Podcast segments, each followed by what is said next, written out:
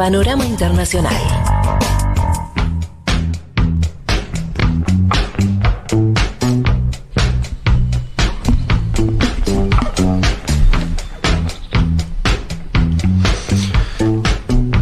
Bueno, aquí estamos de vuelta. Mm, Vuelvo a decir si me copian. Sí, señor. Perfecto. Bueno, ahí va. Eh, les decía entonces que les quería comentar de, de dos cuestiones. Por un lado, eh, arranquemos, si les parece, por eh, España. Eh, la noticia es bien simple, se cumplió el. se, realizó el 40 Congreso del Partido Socialista Obrero Español, partido de larga tradición, un partido de los más viejos de, España, partido que gobernó gran parte de toda la era post-franquista, ¿no es cierto? Salvo con, eh, con la excepción de los gobiernos del PP, pero toda la, la apertura democrática a mediados de los 70 eh, la fu- conducida por el PSOE. Eh, ¿Por qué es importante este Congreso? ¿Por qué se está hablando bastante en España de este Congreso? Por algunas cuestiones ligadas a, a- yo les decía en la, en la apertura, la cuestión de la unidad en un momento de incertidumbre eh, o de un futuro incierto, de la pospandemia, ¿no? de, de desafíos que ni se sabe bien cuáles son los que vienen. Creo que un poco el clima es ese. ¿no? Como un horizonte que no aparece despejado o claro. Los enemigos también son, los enemigos en en este caso de, un gobierno de, izquierda, tampoco son muy claros, ¿no? Eh, eh, aparece ahí esa, derecha cada vez más exacerbada como, un fenómeno eh, nuevo que hay que ver que, eh, hacia dónde va. Lo interesante del Congreso está en la figura de Sánchez, obviamente, que fue central, ¿no? Pedro Sánchez, el presidente español, líder de, de ese partido, un liderazgo que fue, que le costó mucho construir, eh, lo hemos contado, ¿no? En un, un mundo de sensaciones Sí, sí, de Fede. los últimos años, casi que cuando nació un mundo de sensaciones, empezó, ¿no? Juanpa, ese ascenso de también al mismo tiempo de, de Sánchez. Eh, alguien que era casi marginal en el partido, una figura joven y que empezó, y que no era el favorito a liderar el partido, que terminó ocupando ese lugar.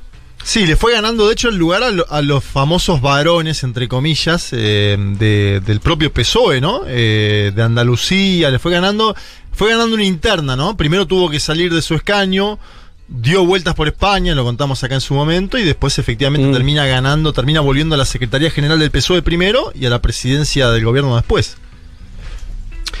Y las otras dos figuras que completan el cuadro de, ese congreso es eh, José Luis Zapatero, el anterior, el anterior presidente socialista antes de, de Sánchez, eh, y el más legendario de todos, que es Felipe González, ¿no? El líder del PSOE de esa, que yo le decía, esa, esa apertura democrática de mediados de los 70 y los años 80 hasta los 90, líder de eh, indiscutido del PSOE. Así que el tema es que esas tres figuras que decís, bueno, ¿y cuál es la novedad? Que esos tres tipos hayan estado juntos en el Congreso. Bueno, que estaban bastante distanciados entre sí. Y sobre todo diría, ¿no? Zapatero y González, que representan un poco al ala de izquierda del, del PSOE y al ala derecha. Eh, y, no, y, creo no, ni siquiera estar forzando mucho lo de izquierda a derecha, porque la verdad que con, en los últimos años fueron acentuando sus diferencias. Vos tenés a un Felipe González que cuando empezó su presidencia, de vuelta ya por el posfranquismo, con un discurso bastante girado a la izquierda, un primer gobierno socialista bastante fuerte en cuanto a la reconstrucción del estado de bienestar, las libertades políticas y demás. Esa figura de González termina en los años 90 mucho más ligada a las grandes empresas, eh, ¿no? al lobby, eh, muy crítico desde siempre de los gobiernos post-neoliberales en América Latina desde los 2000 para acá, ¿no? Una figura que se fue, que, eh, y, pensemos en Podemos, en Pablo Iglesias, en, en Errejón, González como la síntesis de la socialdemocracia que traicionó todas las banderas, para decirlo rápido, ¿no? Podríamos resumir a González medio puesto ahí.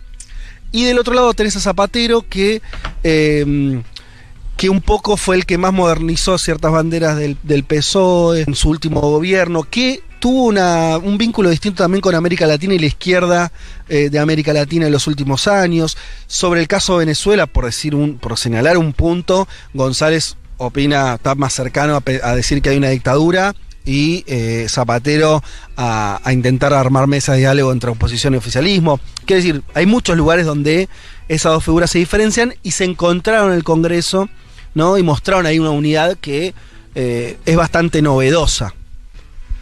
Em, hay una foto. Sí. No, no, te comento algo breve que me parece. Ahora, ahora leerás un poco los discursos de cada uno, me imagino. Pero creo que también es característico del momento político, tanto del PP como del PSOE, intentar mostrar eh, unidad en ambos y obviamente, eh, me parece que acá eh, en el PSOE hay un doble mérito porque, como vos bien marcás, son, eh, digo, lo de Zapatero y lo de Felipe González en torno a América Latina, por ejemplo, es muy difícil de coordinar. De hecho, ayer mismo Felipe González habló, le vas a comentar seguro, pero habló con, de esto de que él se enfrenta contra todas las tiranías, obviamente haciendo alusión, me imagino, a Venezuela, un lugar donde como vos bien decías, Zapatero tuvo otro involucramiento, ¿no? Más como facilitador del diálogo, si querés. Sí, tota-, totalmente. Y, creo que también hacia adentro de la militancia del PSOE y de los propios españoles también se los ve como figuras distintas, no solamente por el posicionamiento de, en Venezuela o de otras cuestiones, sino también de agenda, de agenda propia. También, eh, eh, mira, eh, les leo algunos textuales, también para, para entender por qué igual se, esa necesidad de mostrar la unidad.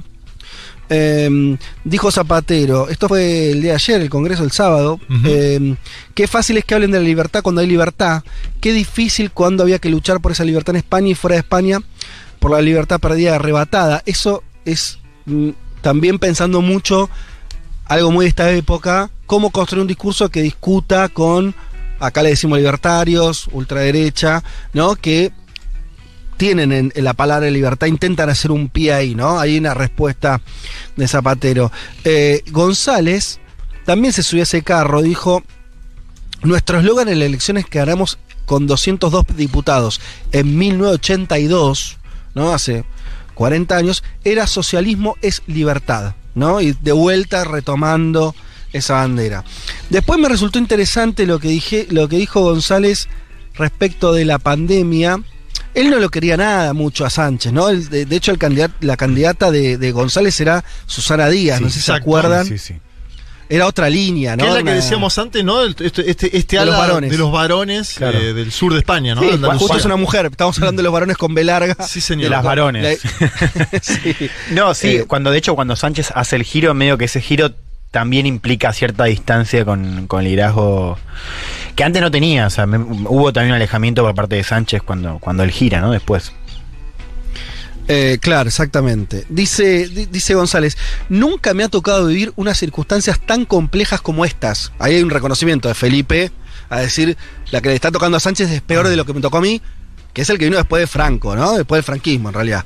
Eh, el éxito fundamental del funcionamiento del sistema sanitario, rescata, y del sistema de vacunación es lo que distingue la gobernanza de la crisis en España. Fíjate de qué manera, es interesante, puesto también, yo volví a retomar esta cosa de que creo que hay siempre hay que los paralelismos, el, análisis internacional hay que hacerlo con mucho cuidado. Pero creo que la pandemia nos permite, eh, unificó tanto el escenario a nivel global que los gobiernos se enfrentaron básicamente al, mismo problema. Fíjate qué manera González vuelve a retomar, decir, eh, este gobierno se bancó la pandemia y habla del sistema sanitario y la vacunación. Hay que ver si esa, la sociedad española revalida o no. En Argentina vimos que por ahí no, ¿no? Que, no es que la gente después eh, vota en función de eso. Habrá que ver cómo funciona en España, tal vez sea distinto. Pero como que está costando, ¿no? Eh, a los gobiernos que, atravesaron o atraviesan la pandemia eh, mostrar esos logros o que esos logros sean sentidos como, como un diferencial político. Ahí, de vuelta, González intenta, intenta eso, me pareció interesante. De vuelta, y él el año pasado, ¿no? Felipe, el año pasado era recontra crítico de, Sánchez también, dijo, eh, una cita del año pasado es, yo voto y todo el mundo sabe a quién voto, pero no me siento representado. Y no lo digo con alegría, lo digo con tristeza, o sea, muy alejado. de vuelta ahora muestran la unidad. Y la última cita que me pareció interesante, ya no es de esos tres personajes, eh, sino también del, del, sindicalismo, en este caso de comisiones obreras, que es uno de los grandes sindicatos en España, no hay una central unitaria en España, eh, pero comisiones obreras convengamos que es uno de los eh, núcleos más importantes en cuanto a representación de los trabajadores, y dijo, son la organización, el líder de comisiones obreras hablando del PSOE, son sois la organización que más se parece a los españoles y la que más se parece a la clase trabajadora, es muy importante que acertéis en el nuevo contrato social que se tiene que abrir paso ahora después de la pandemia. Interesante porque Comisiones Obreras no es eh, de los sindicatos más orgánicos, o no lo era al menos en relación al PSOE, también está vinculado a la izquierda, a la izquierda me refiero al Partido Comunista, a otras expresiones. Y de vuelta, esta, también me llamó la atención nuevo contrato social, ¿no? Como esta idea yo tratar de mirar un poco más allá de España, podríamos, eh, siempre lo, que, la traducción que uno primero hace respecto a su lugar, a la Argentina, donde algo de esto se discute.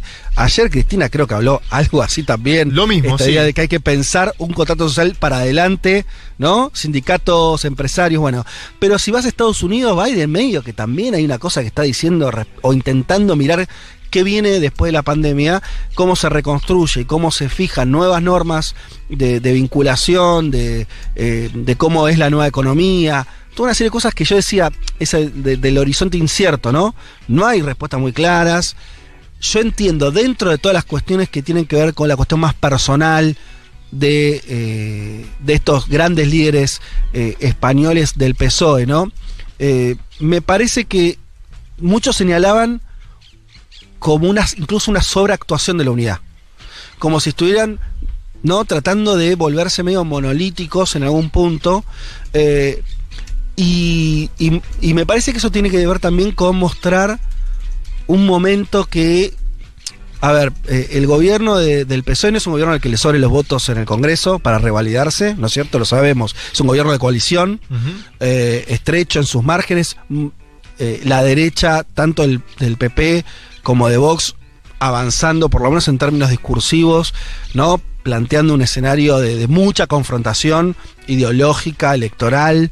Em, me parece que eso de la unidad también es algo que está eh, desde el PSOE se debe estar viendo como una actitud defensiva necesaria para el escenario que viene. No sé si, si lo ven un poco exagerado o no, yo lo entendí así. Sí, a ver, yo acabo de ver eh, para estos días un último sondeo del CIS, ¿no? De España, que es más o menos el CIS, es lo que, lo que siempre nos pone como un termómetro de lo que está pasando.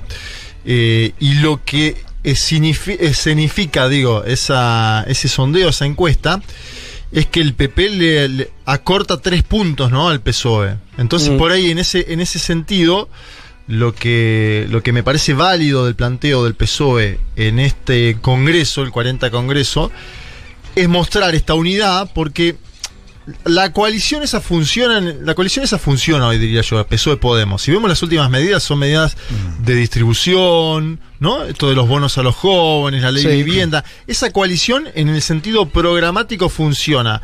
Ahora también me parece que Sánchez tiene que mostrar un poquito de espalda hacia el centro también, en un momento donde el debate en España se ha derechizado, entre comillas. Sánchez ya muestra medidas progresistas importantes y a la vez se para, ¿no? Mostrando, mostrándose como heredero de Zapatero, pero también de Felipe González.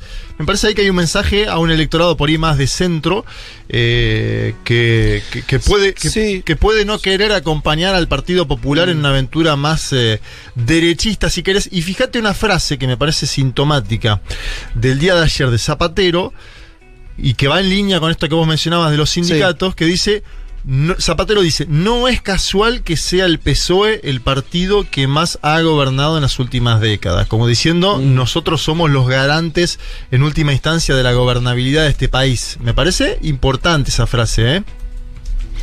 Total. Sí, sí. Yo creo que no tenemos todas, o sea, son como, por lo menos lo entiendo yo, así como, como activos de, de, cosas que uno puede ver para adelante por dónde están eh, ¿Qué, están pensando estos dirigentes o hacia dónde creen que va eh, gobiernos de este tipo? Me llama la atención esta cuestión de la unidad. si saltamos ahora, vayamos a Perú, donde estamos en un gobierno que está en una crisis política, claramente, eh, un gobierno muy nuevo, pero al mismo tiempo que no logra todavía hacer pie. Eh, todavía no nos enteramos de muchas medidas del gobierno de Castillo, ¿no? Y nos enteramos todos los días de renuncias, eh, nuevos ministros que asumen, problemas al interior del propio partido de Castillo. Digo, la tónica más todavía parece ser esa, la discusión del rumbo del gobierno.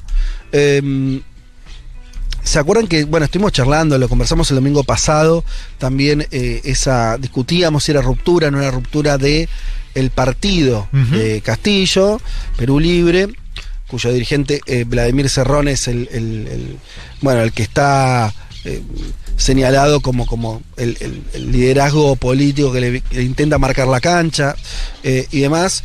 Em, y en concreto, Después de los cambios ministeriales, donde Perú Libre, el, o, si querés, los serronistas perdieron espacio, em, ¿qué iban a hacer sus diputados en el Congreso? Ahora, al menos las crónicas periodísticas empiezan a señalar ya más claramente que esa bancada estaría al menos partida en cuanto a eh, cómo votarían cuando recordemos que en Perú el Congreso tiene que aprobar o no dar el visto bueno o no a los nuevos ministros, ¿no? Al gabinete, a este nuevo gabinete. El voto de, confianza, Fede.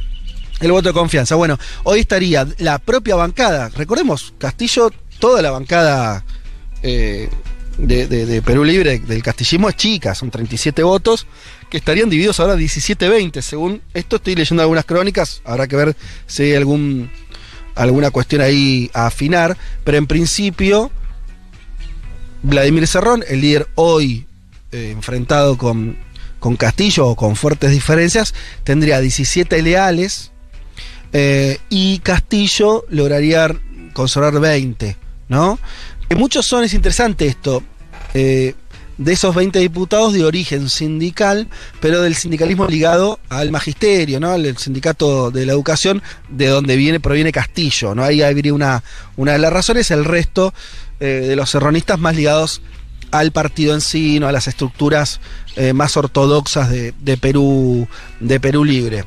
Y empezaron durante esta semana, también se siguieron tirando unos chispazos. Ahí estaba unas declaraciones del presidente de Perú que dijo, hoy hasta piensan que con un tuit se cambia el país y no es así, ¿no? Esto haciendo alusión a días muy intensos que tuvo Cerrón en Twitter, eh, tirando comunicados de prensa del partido, enojado con el rumbo de gobierno, diciendo que hay un giro a la derecha, ¿no? respondiendo un poco a eso.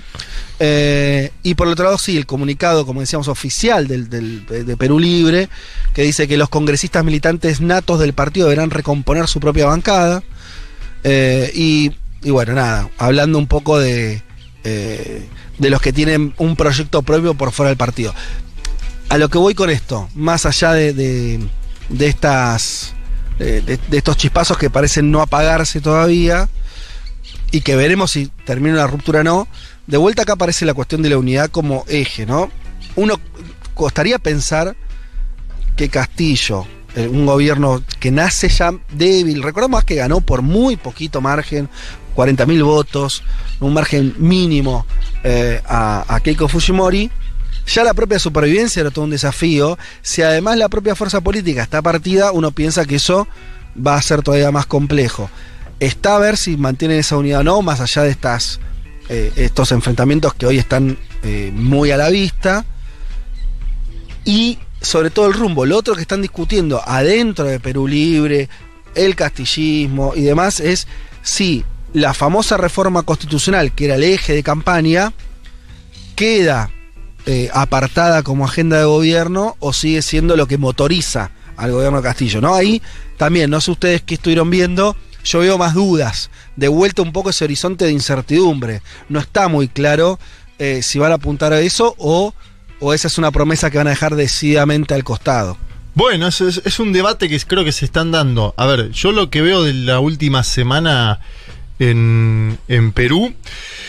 Bueno, esto lo hablamos un poco la semana pasada, ¿no? Esta, esta acusación de el gobierno se está derechizando. Para mí, eh, vos en los discursos de Castillo no se evidencia eso. De hecho, vos mencionabas el discurso este de quieren gobernar por tweet y también ahí Castillo hace alusión a yo estoy donde están las demandas del pueblo. De hecho, es un Castillo que en los últimos días estuvo girando mucho por el interior, que ha nombrado una primera ministra que tiene una trayectoria dentro de lo que es la izquierda, los derechos humanos, etcétera. Y además algo que después habrá que ver cómo funciona en esa interna que vos marcás palo a palo entre las bancadas que Castillo acaba de nombrar embajador en Venezuela, ¿no? En- Eso no lo comenté, dale, comentalo, pues es interesante como dato también. No, digo, en las últimas horas se acaba de nombrar embajador eh, en Venezuela, obviamente a, a partir de un diálogo con el gobierno de Nicolás Maduro, en el medio aparece todo esto de SAB, que podemos comentarlo en otro momento, pero Perú y Venezuela vuelven a tener vínculo formal en términos diplomáticos. Y esto es algo que ha celebrado el ala ortodoxa de Perú Libre también, porque era algo que buscaba, de hecho Claro. era algo que el ex canciller Béjar, que duró poco tiempo en el cargo, nos dijo acá. Sí. Sí, de hecho una piensa como eso, ¿no? Justamente sería un pedido más de esta fracción de Perú Recor- Libre. Sí, recordemos que uno de los puntos de quiebre con Bellido fue justamente el pedido de sacar al vicecanciller, si no me equivoco. Sí, y al canciller también, a Martúa también. justamente por tener una postura más dura para Claro, con Maduro. Entonces, claro. es, bueno, Llamativo. confuso, claro. Bueno, ven, pero vos usaste, Elma, la palabra confuso. Eh, a- porque eh, nos estaríamos adelantando mucho si acá dijimos hay una ruptura total. Mm, Sí. Parece todavía que se están, se están, eh, están dándose una- unas piñas a ver qué pasa, ¿no? Es como que te, Eh, ta- se- te separaste, pero estás viendo, estás viendo Sí. así permanentes y volvés, digamos. Claro, Separaste, total. separaste. Sí. Está Totalmente. durmiendo, está durmiendo en el sillón, Vladimir, No, la un pero- amigo, yo iría a un amigo ya. No, pero para mí es te separaste y estás haciendo las cosas que te criticaban, ¿entendés? Cambiaste esas cosas Cambiaste que te criticaban en la separarte. pareja. Claro, Claro. es un gesto, decís Claro. vos, es un gesto. Sí. Sí, bueno, está bien. Claro, una intención de volver, Pero seguís durmiendo lo de tu amigo, no estás en el sillón. pero cambiaste las cosas. Totalmente. Eh, a, a mí me sigue pareciendo que es medio eh, extraño que, que un. A, o- a ver, si, si definitivamente hay una ruptura, yo vuelvo con esta idea que sé que Juanma por ahí no, no, la ve tan distinto, no sé el, el resto. Si hay una ruptura con buena parte de este partido, que más allá de que si es muy ortodoxo, no tanto lo que sea, pero bueno, tiene, tiene una. eh, por lo menos la mitad de la bancada le responde la dirección del partido. Pareciera muy matemáticamente imposible que no haya un giro más conservador al final del día, mes más, mes menos, medida más, medida menos, por una cuestión hasta numérica, de, de apoyo, no es que tampoco es que en Perú hay un movimiento popular por abajo que voy a decir que lo está levantando a Castillo, ¿no? Claro. O sea, mm, es, es, es, eh, anularte un- el, el apoyo más duro que tenías que más te corría a la izquierda. Entonces, medio casi una, una ley física veo ahí. Es verdad que al mismo tiempo la- las señales son más contradictorias y parece haber una disputa que no termina de saldarse del todo. Y entiendo que también esa forma de disputar, que tampoco es, o ese, esta pelea marital que estamos viendo, discutimos si se fue, se separó, se llevó las cosas, hizo la valija, eh, le está pidiendo que cambie, y vuelvo ahí un poquito a lo de España, tal vez haya también en algún lugar una conciencia de todos estos sectores que no puedes terminar de romper porque lo que porque después lo que viene va a ser mucho peor, ¿no? Aunque no esté del todo claro el rumbo. Eh, lo otro interesante, no sé ustedes, pero sí, yo sigo viendo declaraciones del sector que el serronismo, le- eh, Serrón dice el- el- la izquierda caviar. La caviar, ¿no? Lo- sí. Los progres, eh, el partido de, de Verónica Mendoza, que siguen hablando algunos, por lo menos algunos siguen hablando mucho de, la, de la cuestión de la reforma constitucional.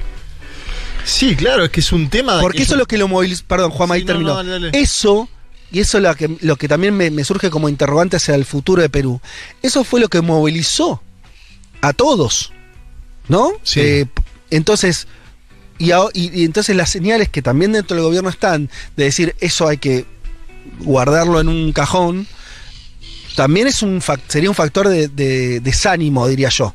Muy fuerte al proyecto de Castillo. Me parece eso. Yo creo que Castillo lo que. ahora también dejo a, a- a Juan y Leti. Me parece que Castillo lo que está apuntando es a bajar tensiones. eh, Viste, bajar un poco esto que hubo en las últimas semanas de la incertidumbre económica. Como que está pensando en la subsistencia concreta digo, ser presidente en Perú es uno de los trabajos más insalubres del mundo. Él está pensando en cómo garantizar eh, tiempo, oxígeno, cómo ganar tiempo, te diría. Y eso en Perú significa buscar gobernabilidad. Y buscar gobernabilidad es buscar actores, interlocutores válidos para eso. Y me parece que en ese, en ese caso, una primera ministra que tiene muy buen diálogo con todas las bancadas, le va a permitir ese tiempo. Aún así. Verónica Mendoza, Anaí Durán, ese sector del gobierno, Mendoza no está en funciones, pero sí Durán, siguen pensando que es necesaria la agenda de un cambio constitucional. Por ahí no eh, ya, mañana, pero siguen pensando eso. Y además creo que es algo, a la luz de lo que fueron los últimos años, ya te diría, necesario incluso para garantizar esa, esa Claro. supervivencia de la que hablábamos antes, ¿no? Porque él puede conseguir tiempo ahora, dos, tres semanas, un mes, que se vote el voto de confianza, que lo vote el Partido Morado, pero en algún momento va a tener que hacer algo para cambiar este sistema político, porque si no, no se sostiene Sí. a futuro. Recordemos, solo como dato para sumar a eso, eh, Mirta Vázquez, la nueva primera ministra, digamos, La premier. Claro, presidenta del Consejo de Ministros, dijo que por ahora el proyecto de reforma constitucional no está en la agenda. ¿No? O sea, fue un mensaje fuerte. Eh, A ese me refería yo. Claro, pero es un poco también lo que dice Juanma. En algún momento van a tener que hacer algo, porque también se especulaba mucho con la idea de, bueno, si rompe con Perú Libre, se queda como Martín Vizcarra sin bloque en el Parlamento, moción de censura, como vimos que ya sí, pasó. ahí la pregunta, Juan decía, ganar tiempo, ¿no? Vale, pero ¿tiempo para qué también? Y bueno, pero tiempo y si demostrás, no sé, ciertas políticas públicas que van o más apoyo, me parece que puede llegar a cambiar. Y si lográs sobre todo, bueno, mantenerte ahí con Perú Libre, con Claro. su bancada. Eh, déjeme, sí, concuerdo con, con lo que dicen todos, porque además, bueno, hay un Estás unitario, estás que unitario como los del PSOE vos. No, que hay un momento de. Me acordaba las palabras de, de, de Dualde del 2002. La crisis es un momento donde todos tienen algo de razón. Algo que que alguna vez dijimos en este programa, por ahí hay que repetirlo. eh, creo que todo lo que vivió el mundo en los últimos dos años es un nivel de descolocamiento del cual no tomamos conciencia. Probablemente haga falta que transcurra más tiempo Sí. eh, lo- el, el- el- el tembladeral que dejó, la, la desestructuración, incluso también lo hemos rozado también, los niveles de, de nueva concentración de riqueza, ¿no? Hay como, es un, fue un terremoto, o lo es todavía, que sacudió a estructuras, estamos a- a- viendo que el capitalismo no, no está pudiendo resolver la logística, lo, lo decíamos el, el programa pasado, se está viendo problemas de estructura, ¿no? Y cuando se mueve la estructura todo tiembla.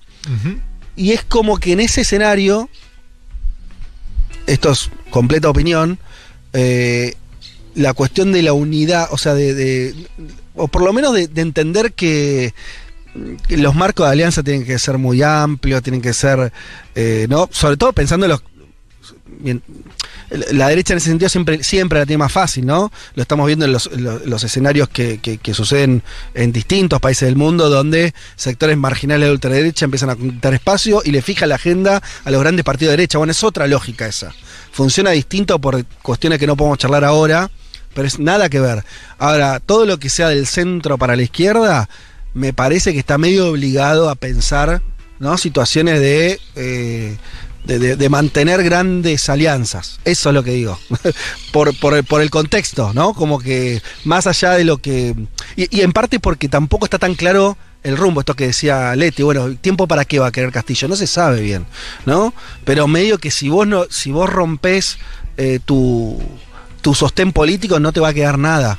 ¿no? Sí, es un momento de donde todo parece disolverse rápidamente. Tiempo para sobrevivir en Perú es tiempo para que no gobierne el Fujimorismo. O sea, es un tiempo válido, necesario, y para que vos puedas tomar algunas medidas en concreto en la economía que ordenen alguna distribución, que vos puedas hacer giras por el interior, que le quites poder a la limeña. Me parece que ganar tiempo en Perú hoy significa eso. Yo lo veo distinto al ganar tiempo de Kuczynski, por ejemplo. Mirá que, mirá que moderado están, ¿eh? Uno viene hoy con un audio de ¿Viste? Felipe González de pronto.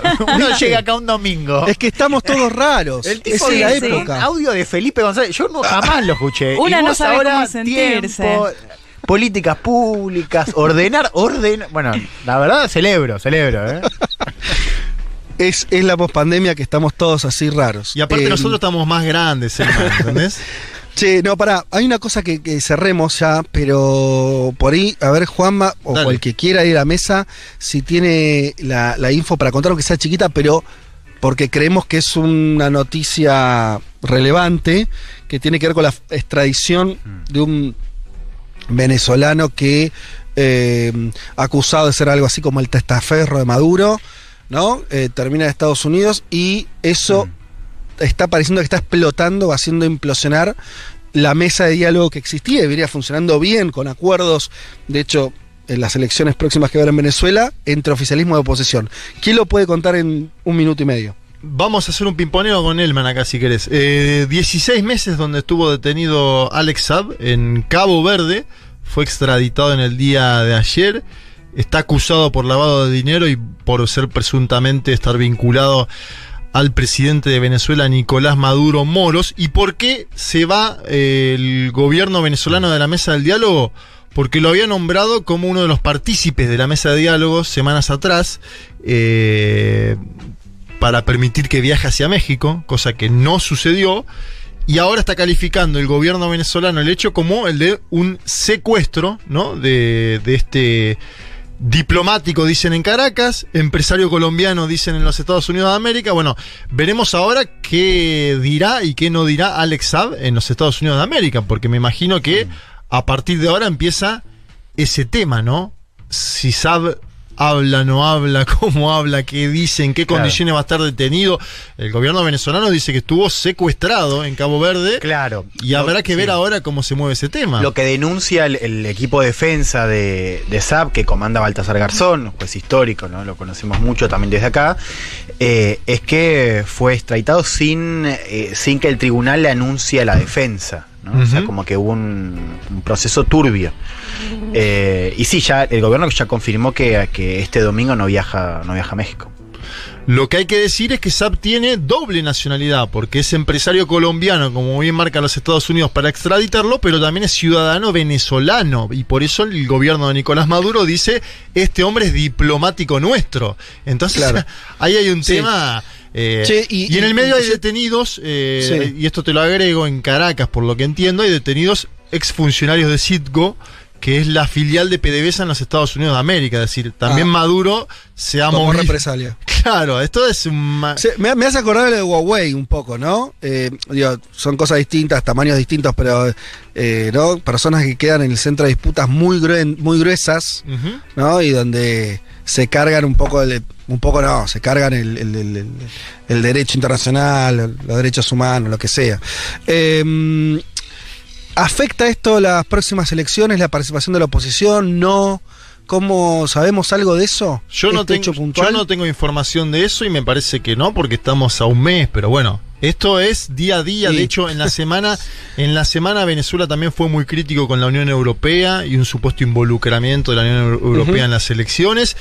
Y además hubo otra noticia en Venezuela que nos daría para analizar un programa entero, que es el fallecimiento de Baduel en prisión, ¿no?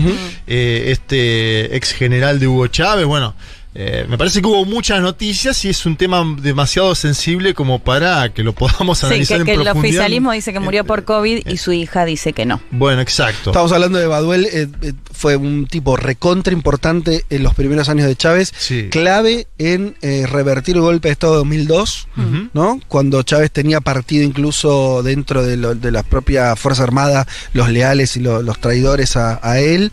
Eh, Baduel en ese sentido, después, eh, yo ya no me acuerdo, porque eh, hubo muchos cambios de, de- de- de lugar, pero no sé si fue un vi- vicepresidente en algún momento, eh, o una figura muy importante allá por el 2000, después del 2002. Él rompe con el chavismo y con el propio Chávez, creo, Con 2010. Chávez, con ¿no, Chávez vivo, sí, con Chávez vivo. fue. 2010, 2009, por Sí. ahí. Sí, con Chávez. Tempranamente, Sí, señor. cuando todavía el chavismo estaba muy fuerte, Baduel rompe. Es una dinámica que también es muy común en Venezuela, ¿no? Eh, de, de- de gente que es muy cercana al, al- a Chávez, al chavismo, y después eh, rompe. Y él ahí después, eh, no me acuerdo en qué momento, tiene. eh, le inician un, un proceso y termina detenido muchos años. Sí, señor. Y, y otra que opinó ahora sobre eh, Alex, Alex y, Maduro es Luisa Ortega Díaz, ¿no? Que también en su momento se exilió, se exilió eh, y que está hablando, bueno, de que es, será justicia cuando Alex Saab declare en los Estados Unidos. Me parece que ahí vamos a tener novedades mañana mismo, mm. día lunes, cuando tendría que empezar a declarar Saab. Pero es una noticia que conmociona a Venezuela en algún punto y obviamente la oposición ha salido a festejar esta eh, decisión que digo, nosotros tenemos, teníamos claridad de que el 21 de noviembre había unas elecciones, entre comillas, tranquilas y por ahí esto puede ser un, el famoso cisne negro, ¿no? Y sabemos que en Venezuela puede pasar. Claro. Chicos, a ver, eh, pensémoslo, eh, no, me quiero extender, pero es obvio, por lo menos para mí, esto es una jugada del gobierno de Estados Unidos que pide esa extradición, ¿no es cierto? No hay muchas dudas sobre eso. No, no, hacerlo un mes antes. No hay dudas. Hacerlo un mes antes de las elecciones es obvio que están buscando algún efecto sobre ese proceso electoral que venía encaminado a, por lo menos la lectura que teníamos nosotros, por ahí no sé si poco profundo que, donde el chavismo, después de mucho tiempo, podía mostrar unas elecciones con participación de la oposición. Sí. Empezar a despejar la idea de eh, gobierno ilegítimo frente, a muchos países en el mundo. O sea, un escenario favorable al chavismo, al madurismo, mm. eh, por lo menos en, términos políticos. Eh, y con la Unión Europea participando, Fede, porque este es el otro dato, ¿no?